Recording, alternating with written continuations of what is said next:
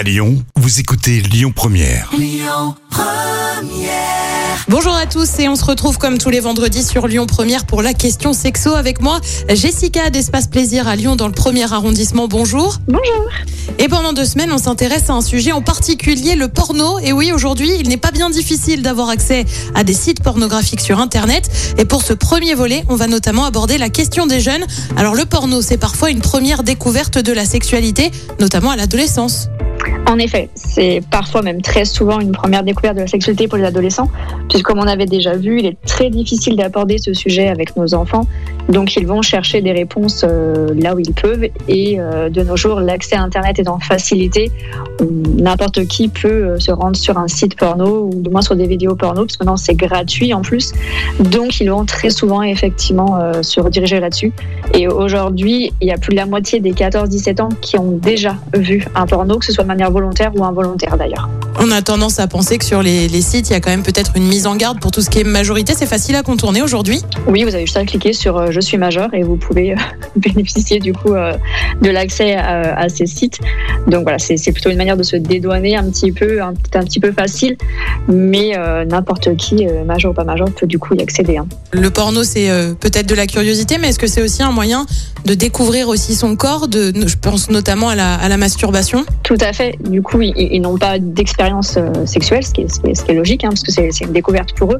Donc forcément, il faut qu'ils se créent des images, il faut qu'ils puissent aussi euh, se comparer, euh, apprendre à se connaître. Et du coup, effectivement, le porno va euh, les aider dans, ce, projet-là, on va dire. Donc du coup, oui, souvent aussi, voilà, c'est un, exécutoire, donc du coup, pour se masturber, donc avoir euh, des images, se créer un monde imaginaire de, de la sexualité.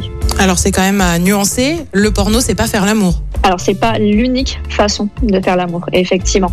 Si vos adolescents regardent du porno, il ne faut pas non plus s'inquiéter s'alarmer.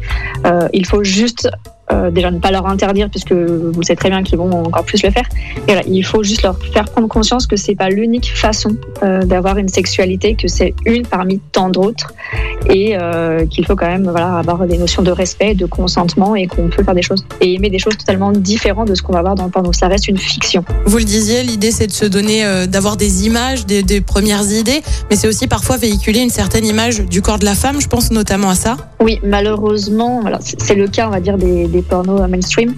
De nos jours, on commence à avoir un mouvement un petit peu de ce qu'on appelle le porno féministe. Euh, J'aime pas trop ce mot parce que du coup, finalement, le respect de la femme, c'est pas du féminisme. Mais du coup, on commence à avoir un mouvement de, porno un peu plus euh, lié à la réalité et à ce qui se passe réellement. Mais sur la plupart des pornos accessibles, du coup, euh, ceux que nos ados vont regarder, effectivement, l'image de la femme n'est pas très positive. Voilà, c'est quelqu'un qui va du coup forcément accueillir des rapports, accueillir des hommes, quel que soit son consentement d'ailleurs, voilà, sans forcément voir son plaisir à elle, alors que la femme, euh, enfin le plaisir de la femme est tout aussi important que celui de l'homme. Et puis dans les pornos, il y a aussi la question de l'homme, je pense notamment à la taille du pénis. Effectivement, dans, dans les pornos, euh, les hommes sont forcément euh, très gâtés par la nature et on nous apprend qu'il faut forcément avoir un pénis de, de, grande taille et imposant pour pouvoir faire plaisir et du moins euh, à sa partenaire ou à son partenaire, alors que non, le, la taille du pénis n'est pas, le plaisir ne dépend pas de la taille du pénis, du moins pas uniquement de ça. Comment mettre, mettre ça de côté pour les ados? En discuter avec eux, voilà, leur dire qu'effectivement, on peut regarder du porno pour apprendre certaines choses, mais que c'est qu'une intime partie, une infime partie euh, de tout ce qu'on peut apprendre sur la sexualité. Du coup, en parler avec eux. Euh, maintenant, on commence à avoir des sites, des, comptes Instagram, voilà, des livres aussi euh, sur la sexualité qui sont plus proches de la réalité. Donc, ne pas hésiter à utiliser euh, tous ces médias et surtout voilà, ne pas leur interdire et plutôt voilà, aller dans, dans ce sens-là où bah, d'accord, tu vas regarder du porno, très bien, tu te poses des questions, on va en discuter, ou alors tu peux en discuter, je te donne des pistes et tu, coup, voilà, tu, tu peux élargir euh, ton, ton champ en fait, de, de connaissances. Merci Jessica d'avoir répondu à nos questions ce matin. Je, je rappelle, vous êtes gérante de la boutique Espace Plaisir dans le premier arrondissement de Lyon. Nous, on se retrouve la semaine prochaine avec notre deuxième volet consacré au porno.